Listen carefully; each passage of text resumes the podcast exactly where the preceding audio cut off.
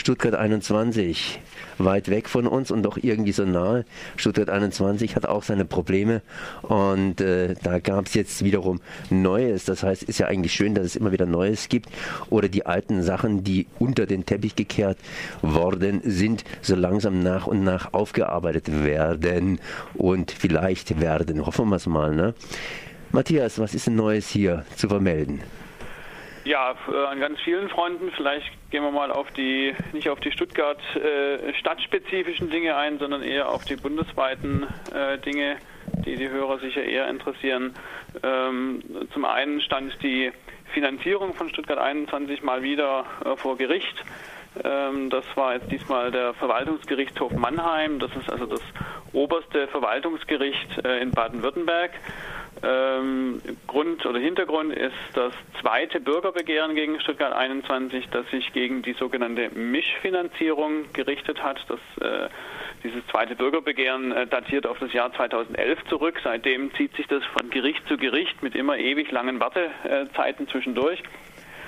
Und ähm, mit diesem Bürger, also 35.000 äh, Stuttgarter Bürger hatten eben 2011 beim Gemeinderat beantragt, dass ein Bürgerbegehren zum Ausstieg der Stadt aus Stuttgart 21 durchgeführt werde, mit dem Hintergrund, dass die Stadt ja einen Bahnhof und auch äh, Strecken mitfinanziert, weil sie sich an diesem Projekt Stuttgart 21 finanziell beteiligt, obwohl sowohl das, das Bauen von Bahnhöfen als auch das Bauen von Eisenbahnstrecken reine Bundesaufgabe ist.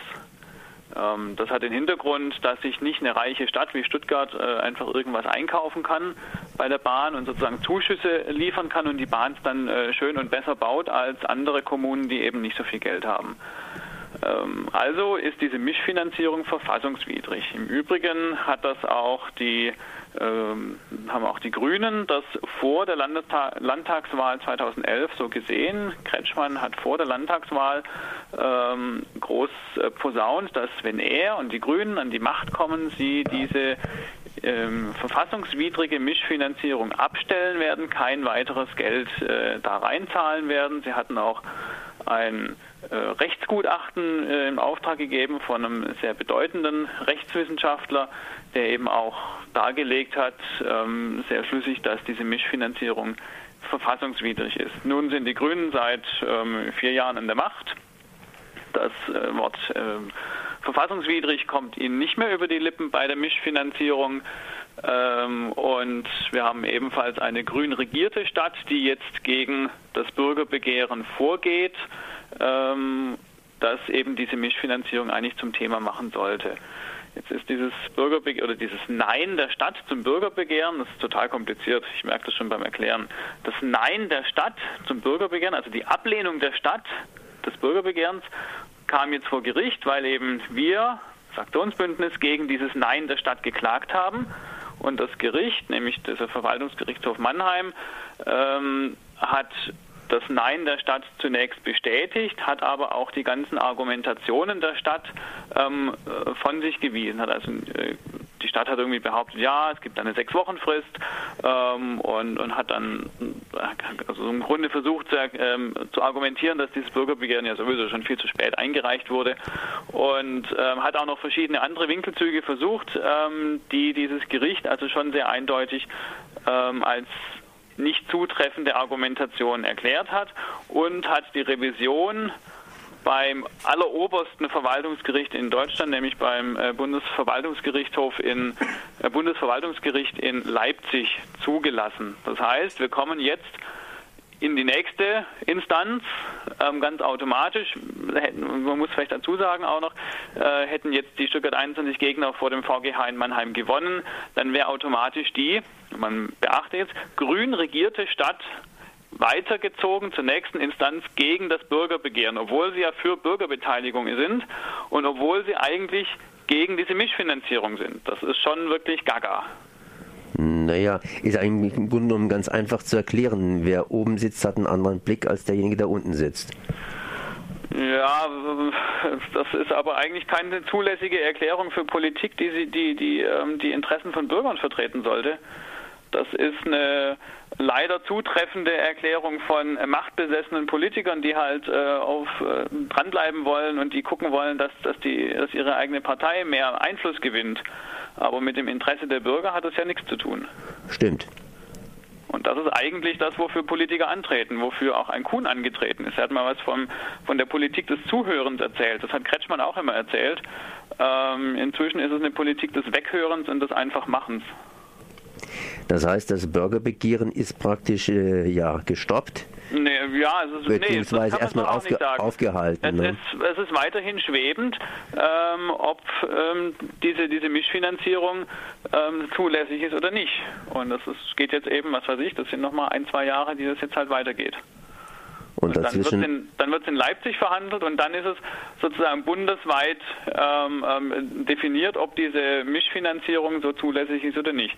Man muss ja dazu wissen, ähm, die Stadt Stuttgart zahlt insgesamt 700 Millionen Euro an dieses, äh, für dieses Projekt. Da werden immer nur 200 irgendwas Euro, 200 Millionen Euro genannt. Das sind die ganz direkten Kosten, aber da kommen ja Kosten dazu wie die ähm, von der Stadt gekauften ähm, Gleisflächen. Ähm, die genauso zu diesem Projekt gehören und die die Stadt extra gekauft hat, um da ganz toll bauen zu können. Hat dann zwar keinen Investor gefunden und muss jetzt irgendwie selber bauen und muss es auch selber äh, entwickeln und so. Ähm, das mal alles nebenbei, aber die Stadt zahlt da sehr viel mehr ähm, Geld tatsächlich und das ist was, was das Gericht auch anerkannt hat. Also dass der VGH jetzt in Mannheim hat gesagt, ja, es ist richtig, die Stadt ähm, steckt hier viel mehr Geld rein, als sie offiziell glauben macht. Und das ist natürlich schon eine entscheidende Sache und auch eine, eine wichtige Voraussetzung für die Entscheidung äh, in Leipzig dann in ein, zwei Jahren. In ein, zwei Jahren, da wird noch sehr viel Wasser, ich sag's mal einfach eins, den Rhein runterfließen oder irgendeinem anderen Fluss. Ja, den Nesenbach bei uns oder den Neckar. ja, eben, eben, eben. Jetzt mal eine andere Frage. Ich meine, Stuttgart 21, das ist ja eigentlich ein Bahnhof und dieser Bahnhof selber ist ja auch in der Kritik. Sprich, wenn ich zum Zahnarzt gehe und mir meine Zähne machen lasse, ich habe dann hinterher schiefe Zähne, dann sieht es einfach schlecht aus. Äh, bei Stuttgart 21 geht auch einiges schief. Ja, ähm, es gab jetzt gestern eine Anhörung im Bundestag, die ja, ich möchte mal sagen, schon fast erwartbar verlaufen ist. Die Positionen äh, von S21-Gegnern und S21-Befürwortern sind äh, einfach vollkommen festgefahren und man erzählt sich halt das immer wieder Gleiche gegenseitig. Die Bahn behauptet, es seien sämtliche ähm, Probleme schon längst aus der Welt geschaffen, beziehungsweise es gäbe gar keine Probleme und unsere äh, Kritiker zählen die Probleme halt nach und nach auf.